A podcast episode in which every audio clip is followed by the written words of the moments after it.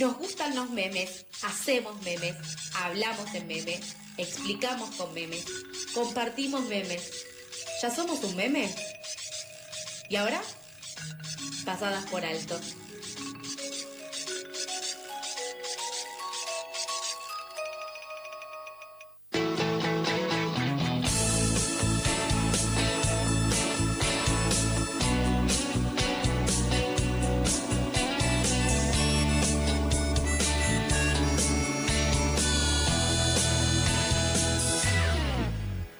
12.06 del mediodía empezamos la segunda hora de Pasadas por Alto y le damos la bienvenida a nuestra queridísima compañera Daniela Méndez en lo que es su última columna del año. Dani, eh, estamos teniendo un día muy arriba, así que esperamos contagiarte eh, de nuestras pavadas hoy. ¿Cómo estás?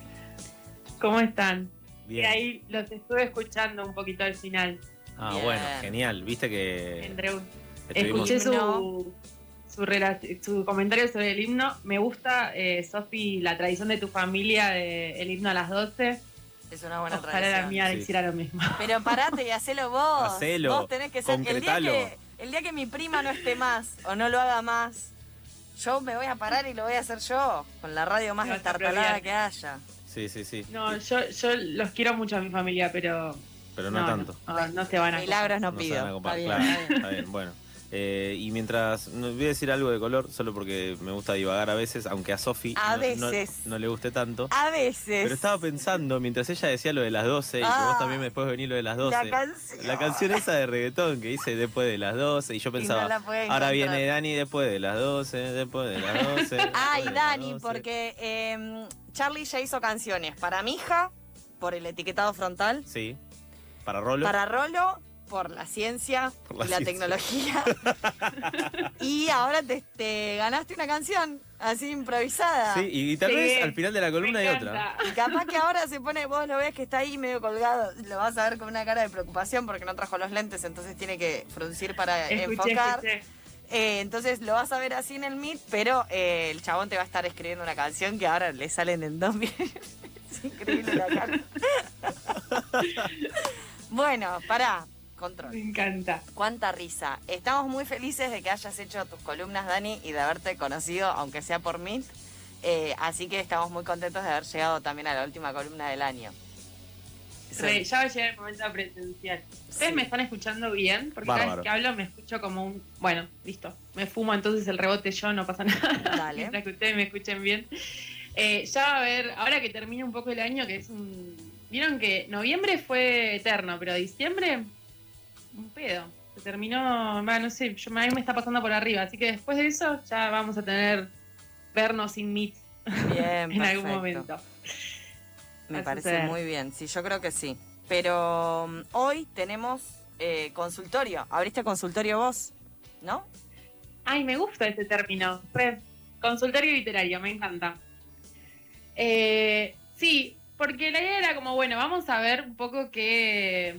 Vieron que es el momento de elegir lecturas de verano y es el momento de elegir regalos de Navidad, ¿no? Como las dos cosas se, se juntan. eh, que tienen un montón de, recomendaciones en las otras columnas porque están todas subidas a Spotify. Pero fue como, bueno, vamos a ver concretamente pedir eh, qué es lo que están buscando leer y de ahí partir a las, a las recomendaciones. Eh, no sé si habían visto que para le- Mirá, te perdimos. Mirá, te perdí. Te veníamos escuchando re bien. Y Perdimos ahora a no te Dani después de las 12, después, de las 12, después de las 12. Bueno, ¿se la está recuperaremos. eh, Ahí sí, ahí volviste. Dani, Impresionante. eh, tuviste ahí un pequeño. Ay. ahí está, ahí de vuelta. Se agarra la cabeza después. de- Bueno, repesado. No, ahí estás. Pero cuando nos pasó lo mismo en la otra columna, te dejamos hablar, no te interrumpimos. O sea, mientras que te interrumpimos, te escuchamos todo perfecto, qué sé yo. Te dejamos hablar, que se viene el momento de regalar y de, y de regalarse, y de fin de año, y de no sé qué, pumba, te perdimos. Y se corta. Ahí está, ahí está de nuevo. Yo quiero que sepan que yo uso mucho el Meet. No me hace este nivel de boicot. Me lo hace solamente en la columna. ¿Nos sentimos especiales? No lo sé. Ahí hay una conspiración. Eh, bueno, entonces eso. van- viene Navidad, viene el verano, están todo el mundo eligiendo sus lecturas. Eh, así que traje recomendaciones específicas. Perfecto. Ahí sí me están escuchando. Sí, queremos Perfecto. saber, quiero saber qué te llegó de consultas. Bueno, Porque abriste, llegaron, abriste hay algunas que se cruzan. Bien. Como incluso iba pensando en según lo que pidieron, pensar la recomendación y después decía, ay, esto también podría ser para este otro pedido. Así que un poco que se van cruzando entre sí. El primer pedido fue de alguien que dice que quiere empezar a leer cuentos. Ok. Eh, Que eso es un mundo que vos podés decir cuentos hay de una carilla y tenés de 15 páginas. es que suelen sí, ser breves que- también. ¿No? y que es un mundo medio difícil entrarle. Va, yo en general leía mucho novela y recién hace un par de, hace poquito empecé a leer cuentos, hace uno o dos años, y le encontré por qué a la gente le gustaban tanto los cuentos. Vieron como que, no sé, son momentos. Así que pensé libros para empezar a leer cuentos. Eh, y pensé dos. Uno ya lo habíamos recomendado en su momento, que eran los cuentos de Samantha Schweblin de Pájaros en la Boca y otros cuentos, Sí. eh, que creo que la recomendamos cuando hablamos de, de Samantha, pero es un gran libro porque los cuentos son cortitos, entonces quienes no están acostumbrados tanto a leer cuentos o que quieren algo bien breve, está bueno y es un buen libro para llevarse de vacaciones porque tiene cerca de veintipico de cuentos. Entonces, si bien es cortito, tenés como para tirar una semana de, de lectura. Claro, y si a lo mejor estás pasando un muy buen pasar económico, si tenés dinero, salud y amor, eh, y te vas un mes de vacaciones, tenés un cuento por día, claro, antes de dormir. por ejemplo. También. Bien. Si llegás a tener ese poder de 20 días de vacaciones, es, un buen, es una buena opción. Y la otra escritora como cuentista es Mónica Ojeda, que nosotros no habíamos hablado nunca de ella todavía, que es una escritora ecuatoriana eh, y tiene cuentos que trabajan con el gótico andino. No Eh, tengo ni y idea de lo que estás hablando. ¿Qué es el gótico andino? Bueno, No tiene nada que ver con Guillermo, digamos. Yo imagino un Guillermo todo así pintado de negro, nada que ver con Guillermo Andino Gótico. Es una pregunta que no te podía hacer. Vos acordate que No, eso me no, lo re, hacer. sí. Ah, ok. Bien. Eh, es como si fueran, ella lo que hace es tomar las tradiciones ecuatorianas, o sea, de todo el mundo andino que también se comparte con Bolivia por la cultura andina, eh, toma las leyendas y lo que hace es escribir a partir de esa literatura que, que son las leyendas de tradición oral, cuentos de terror. Como por Entonces ejemplo. trabaja con todo ese, con todo ese gótico que vieron que las leyendas de los pueblos originarios tienen bastante de terror. Sí. agarra como un chupacabras y hace una historia. Ponele. Como Ponele. una cosa así. De una historia Claro. más de, de una leyenda que nadie sabe si es real. Sí, trabaja con, las leyendas propias de, su territorio. Eh, y son muy buenas las historias que, que escribió. Es un libro de cuentos que algunos son un poquito más extensos, pero también es un buen libro para, para empezar a, a leerla también a Mónica Ojeda, que después tiene un par de novelas. Ella es ecuatoriana, después se fue a vivir a España y es reinteresante porque ella se da cuenta de su condición latinoamericana, porque en realidad eh, vive en una parte rica de Ecuador, entonces como que ella no se sentía tan latinoamericana en un punto, digamos, por su condición social, y cuando va a vivir a España, ella cuenta que entra a un café a consumir y que le preguntan si ella era camarera por su color de piel. Entonces, que en ese momento ahí se dio cuenta que la mirada del resto hacia ella sí era como latinoamericana y es zarpado tener que irse para encontrar cuál era su, su identidad en un punto, ¿no? Eh, y ahí trabaja con todos estos cuentos. Es re, re interesante también escucharla a ella. Bien, entonces tenemos cuentos que son de por sí ya por el puntapié eh, atrapantes. Eh, Samantha Schweblin también tiene como algunas temáticas que son muy atrapantes y ahora con todo este de, eh, recordame el nombre de la ecuatoriana, Mónica Ojea. Mónica Ojeda Tiene- también. El libro se llama Las Voladoras. Ya lo vieron ahí con la editorial de Página de Espuma. Bien, perfecto. Entonces ya, para quien consultó, quiero empezar a leer cuentos, hay dos recomendaciones que ya les quedan y podemos pasar a la siguiente categoría, ¿no? Bien, la siguiente, que en realidad un poco responde con la anterior, pero era alguien que pidió específicamente cuentos cortos al estilo de Cortázar, pero con autores que sean LGBT o que sean escritos por mujeres. Y ahí la que no puede faltar, si querés cuentos cortos eh, muy parecido al estilo de Cortázar, para mí mejor escritora, es Silvino Campo, que por suerte se estuvo reeditando, hay un montón de cuentos publicados de ella, Los cuentos completos igual salen un poco más, pero la verdad es que en comparación o terminan siendo más baratos eh, que comprar el resto de los libros.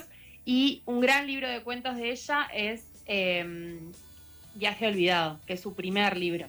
O Las Furias. Son esos dos libros de cuentos que, que trabajan mucho con el fantástico en relación a Cortázar. De hecho, son contemporáneos en ese momento ellos dos.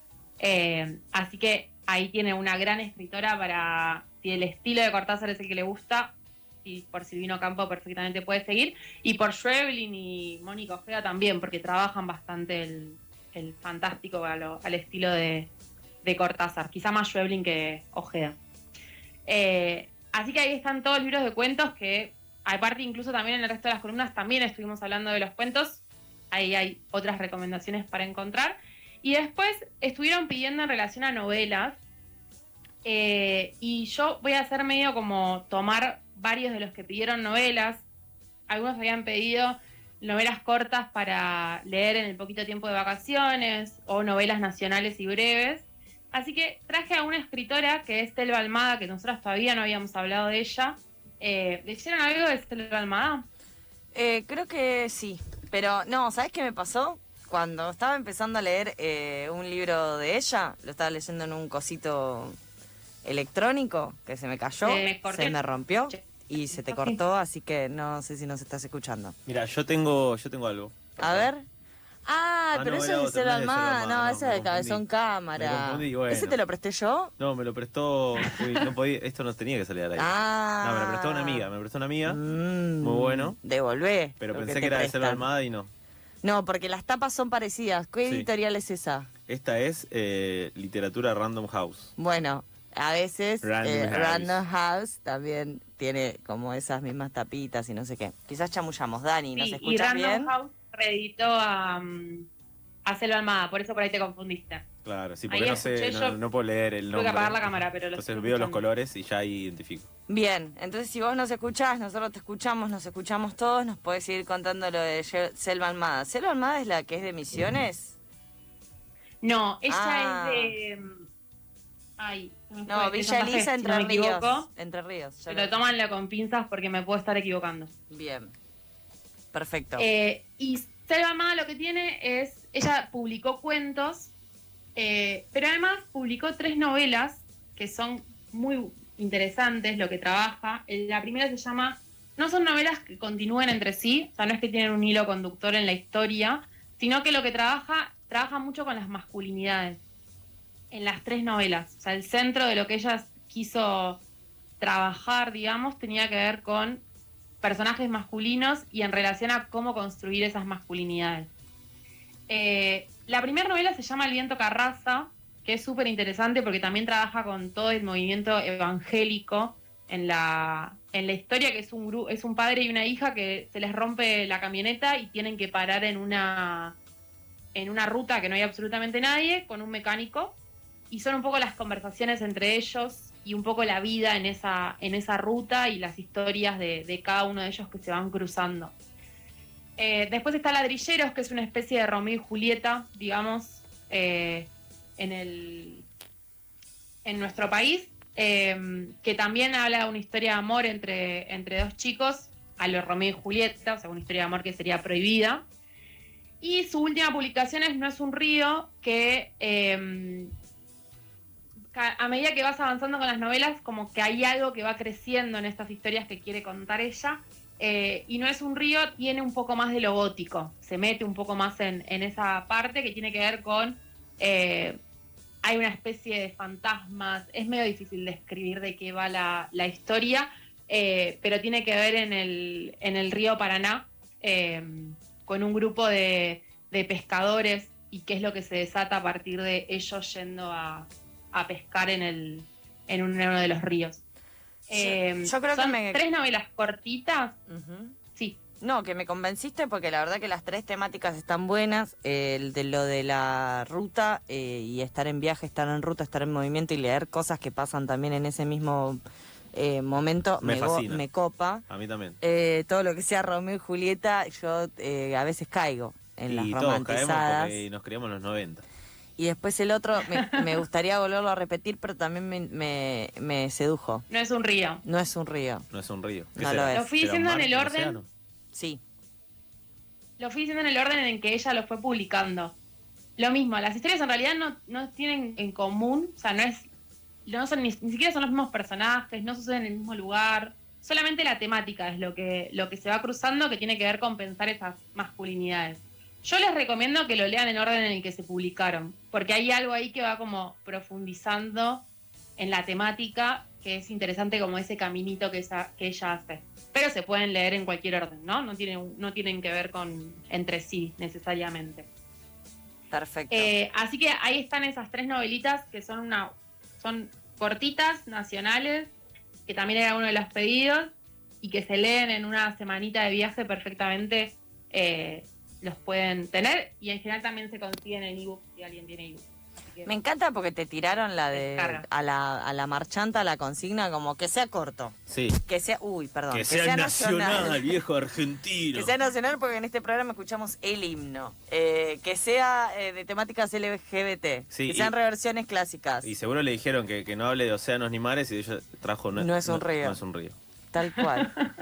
Eh, así que bien complejas las, las consignas. ¿Cómo te sentís vos cuando te dicen, hola, eh, tengo ganas de tomar un helado, ¿me recomendás un libro? un nivel de presión. ¿Viste cuando sentís que no leí nada? Es como, de repente no leíste nada, no conoces nada, es como... No, pero leíste. Sucede. ¿bien? Cuando te pregunta algo específicamente, Has leído. ¿Vos llevas un registro? Porque ya que estamos. te Qué buena pregunta. ¿Llevas un registro de cuántos, no te digo en tu vida, pero por año, más o menos? Un cálculo, que yo, 20 libros. ¿Tenés una idea? O por semana, tipo, ¿cuántos lees? Ah, por semana es un montón. Y bueno, hay gente que si se dedica a esto. no soy nada organizada, va, no sé si es organizada en esas cosas. Hay gente que sí, que lleva un registro de este libro lo leí, lo empecé tal fecha, no sé qué. No, yo no hice nada de todo eso. La única vez que tomé más o menos registro fue en pandemia. Claro, Porque pero porque ahí mucho. estábamos todos. ¿Y un aproximado en pandemia? A ver, porque yo en pandemia no, no- había uno que empecé y no lo llegué a terminar. Muy mal, ¿no? Eh, no, me, me da vergüenza que me, me tachen de nerd. No. Jamás. En este Eh. programa nadie tacha a nadie de nada. No, por supuesto que no. O sea, lo- a lo sumo digo, qué fenómeno esta Qué piba. fenómena, mal. O sea, para, para tratar de imitarte. Igual si no querés compartir, está bien y no hay ningún problema. Sí. Yo lo que lo único que hago en relación a eso de lo que dijiste de esto de cuándo lo arranco, cuándo lo termino, cuando me los compro, so- si son libros en papel, Sí, o me los regalan, qué sé yo, le pongo Sofi y pongo el año abajo. el año de... El año Me, encanta me esa tradición porque después cuando lo lees más adelante, ves cuándo lo leíste y viste que haces lectu- lecturas distintas. Sí, obvio. Como, Pero para eso lo haces cuando lo terminás. No, Ah. cuando lo ¿Cuándo compro. comprás? Bueno, fue comprado. Fue leído, o sea, lo compré tal fecha y quedó. Quizás como un control de gastos, no sé. Está bien, está bien, sí. Después lo encuentro, siempre, igual yo tengo el clásico problema, no, no sé si es clásico, es clásico para mí, pero que dejo todos los libros a la mitad, Y sí. después los retomo. Y muchas personas en esta vida dejan proyectos inconclusos. ¿Viste? No puedo ser perfecta, Y no, está Carlos. bien. Igual no yo- puedo. Depende del libro, tal vez si es una novela que uno va haciendo una historia es una cosa, pero capaz si es un libro de cuentos, bueno, es más entendible, porque No, un pero par. te- el libro de cuentos lo reco- eh, leo en picadito. No me gustás, cuento, chau, me voy al siguiente. O sea, olvídate. Dani, ¿tenés más recomendaciones para regalos, Eh, eh, autorregalarse? Porque nosotros más. empezamos a hablar y te interrumpimos. no, está, está bien. Tengo un par más que pidieron, pero a medio que con lo que fuimos mencionando, eh, me parece que es bastante amplio porque después algunos se van repitiendo. Alguien que pidió una buena novela latinoamericana, por ejemplo, y para mí una buena novela que, eh, que puede ir es Conjunto Vacío de Verónica Gerber Iekeki, si no me equivoco es el apellido ok. Eh, que es una escritora mexicana y habla en combina texto con dibujo como de especie de eh, símbolos, digamos, porque son más símbolos que dibujos, Sí. eh, y va contando la historia en dos partes en relación a eh, la dictadura mexicana y el exilio de la madre, como hay algo ahí del trabajo que, que Conjunto Vacío, que es extraña la novela, pero que es es súper interesante. ¿Y es contemporánea? O sea, y es de- contemporáneo, sí, la publicaron hace mm, tres años, me parece. No estoy segura, pero hace poquito, relativamente. Verónica Eh, Gerber Bisechi. Esa Bisechi, es. sí. Perfecto. Ella. Yo Con le dije B larga, Bisechi. para que la busquen, la mal, encuentren. Sí. Eh, y la última recomendación que quería hacer por la fecha que estamos, eh, y es mi última recomendación del año, eh, vieron que estamos cerca de el 30 de diciembre, que es el aniversario de Cromañón, Sí. eh, y hay un libro que a mí me costó un poco entender Cromañón por la distancia. Yo era muy chica cuando, cuando sucede la, la tragedia, en realidad la masacre más que la tragedia, porque era algo evitable. 11, 12 años. Eh, O menos. ¿No? en el Todos. 2004 fue. Sí, Sí. vos sos más chica que nosotros, eso es lo que queremos saber. Claro, estamos haciendo cuenta. Ah, yo soy del 96. Ah, yo tenía Ah, ocho claro, años en ese. Claro, no tenías ni. Una baby. Claro, sí, sí. sí, sí, 8 años. muy chica. Eh, y hay un libro que sacó Camila Fabri, que no sé si lo escucharon, que se llama El día que apagaron la luz. Sí, No. o sea, lo Eh, he Me escuchado. parece que se editó hace poquito. Sí, ¿Lo escuchaste nombrar? Lo escuché nombrar, o sea, no lo he leído. Como la mayoría de las cosas que mencionás que escuché nombrar y no he leído. bueno, está bien, es un registro. Ahí Sí, como... hay algo ahí que, que agarra mi cabeza, sí. el día que apagaron la Eh, luz. Camila Fabri es una escritora, en realidad también tiene un libro de cuentos que yo no leí, pero eh, creo que los publica antes de... que no es una novela en realidad exactamente lo que les estoy mencionando, que se llama El día que apagaron la luz, es ella, vieron que la, eh, el recital de callejeros eran tres recitales, creo Sí. que el accidente es en el segundo, si no estoy equivocada. Eh, entonces ella había ido el día anterior, al, al, al recital anterior. Eran tres eh, recitales de callejeros seguidos. Sí, Sí, sí, sí, o sea, Sí, sí, y sí. esto fue en el segundo, bien. si no me equivoco. Sí, sí, sí. y si no me equivoco fue en el segundo, que era la presentación del disco. eh, y ella lo que hace es, ella no estuvo el día de, de Cromañón, pero había estado el día anterior, que de hecho ya medio se veía venir un poco por la situación propia de- del lugar. Eh, y lo que hace es, en, su escuela, ella era adolescente también cuando sucede, hay varios y varias de sus compañeras que fallecen esa noche de, de la tragedia. Eh, y entonces lo que empieza a hacer es, este libro lo que recupera son las voces de familiares, de quienes fueron víctimas, de quienes sobrevivieron al- a la masacre, quienes iban a ir y justo no fueron. Toda, como da una especie de imagen de lo que fue, lo que sucedió alrededor de Cromañón eh, en esa fecha y es súper interesante, es muy emotivo. Eh, a mí fue el que me hizo como entender un poco qué era entonces lo que había sucedido realmente en esa fecha. Eh, y no está contado como artículo, no es, un, no es un trabajo periodístico, aunque en parte sí, sino que ella lo que intenta hacer es ficcionalizar eso que está, eso que investigó. Así que es un gran libro para leer, sobre todo en estas fechas, que eh, es importante seguir conmemorándolo, sobre todo porque es una herida abierta todavía, ¿no? Como las familias, no, no todas las familias fueron, eh, no me sale la palabra, Indemnizadas. cuando Sí, indemnizadas incluso también nos re- enteramos re- hace poco. reconocidas en todo esto. Claro. Sí, sí, sí, es muy importante también en, en el camino, no solo de la familia, sino también de quienes estuvieron ahí, de una herida abierta para una generación. Eh, no, no fue lo mismo salir de noche, ir a boliches antes Y de. Cromañón que después de Cromañón. Eh, y Incluso ese- cuando, eh, en nuestro caso, tal vez que éramos eh, chicos y todavía no, no salíamos o no íbamos a recitales, pero sí nos quedó a todos marcados eh, a partir de, de la etapa en la que empezamos a, a frecuentar esos lugares. Sí, Como también. ver las salidas, estar pendiente de qué lugares son más seguros que otros. Sí, también el, el decir esto no puede repetirse y ver que también muchas veces se ha repetido en algunas situaciones como, no sé, recuerdo el, los- el boliche de dos pisos que también se había derrumbado. Sí, Beara, sí. En, en otras situaciones La que también tienen que ver con la de, claro, la diversión de los jóvenes, de las jóvenes, de, de cómo nos gusta divertirnos y de los cuidados o negociados que se hacen alrededor de eso.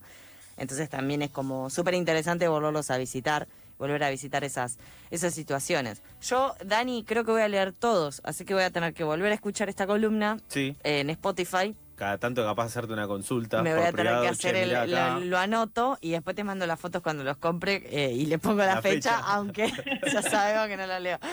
Pero sí, sí, Me lo leí. encanta, todos los mensajes. hice, eh, le hice caso. Charlie, ¿vos te leíste algún libro que recomendó Dani? Eh, Dale, no, loco, estuve dale, Flojo, estuve loco. flojo de Le lectura vi- este le año. la cara. Estuve flojo la cara como este re- revolvió los ojitos. Pero no, no porque no quisiera, ¿eh? Pasa que. mm, no, no quiero. Bueno, no sé si exponerme tanto, pero. Dani, entonces el año que viene capaz que tenés que volver a venir así lo terminás de convencer. Para el verano, ey, Dani, esto es una promesa que estoy haciendo al aire. Para el verano, este me gustó mucho. Y Conjunto Vacío también lo voy a buscar. Salvo que salga, no sé, pero lo voy a buscar. Dani, yo te digo que a mí me ha hecho muchas promesas al aire. ¿eh? No, no. Espero que la cumpla. Te mandamos un abrazo enorme, te agradecemos un montón estas recomendaciones. La verdad que ya tenés todo para hacer un oráculo de libros, así que vos te recomendá. Y ya fue. Después eh, te decimos que, que vos sabés y cualquier cosa te defendemos nosotros. Y por último, Dani, quería consultarte cuáles fueron tus sensaciones, cuál es tu sensación actual después de este año de haber compartido con nosotros, con Pasados por Alto. ¿Cómo terminas diciembre? Eh, nada, lo que quieras decir está bien. Eh, ¿Cómo termina diciembre? Estoy bastante agotada, pero fue un año, el año pasado fue muy estanco, o sea, se estancó todo. Y este año remontó bastante. Así que, y una de las cosas que siempre quería hacer era radio, así que voy tachando cositas de cumplidas en 2021, que fue un poco más ameno que el 2020. Vamos, Dani, Hermoso. vamos, Bueno, no- nos damos un abrazo entre todos. Virtual. Te lo mandamos a- hacia ti y, y te agradecemos mucho este ratito. Nos vemos. Abrazo grande. Pasaba, no nos vemos más porque fue la última columna del año, pero estuvo re bueno igual. Pasaba Dani Méndez, nuestra buscadora oficial de libros, nuestra recomendadora serial de libros, eh, con una columna para guardar, para volver a escuchar y para leer todas estas recomendaciones. Podremos ser millennials sin wifi, comunicadores sin título, tuiteros baja línea, africanizados del conurbano, pero nunca seremos periodistas. Pasadas por alto en FM La Tribu.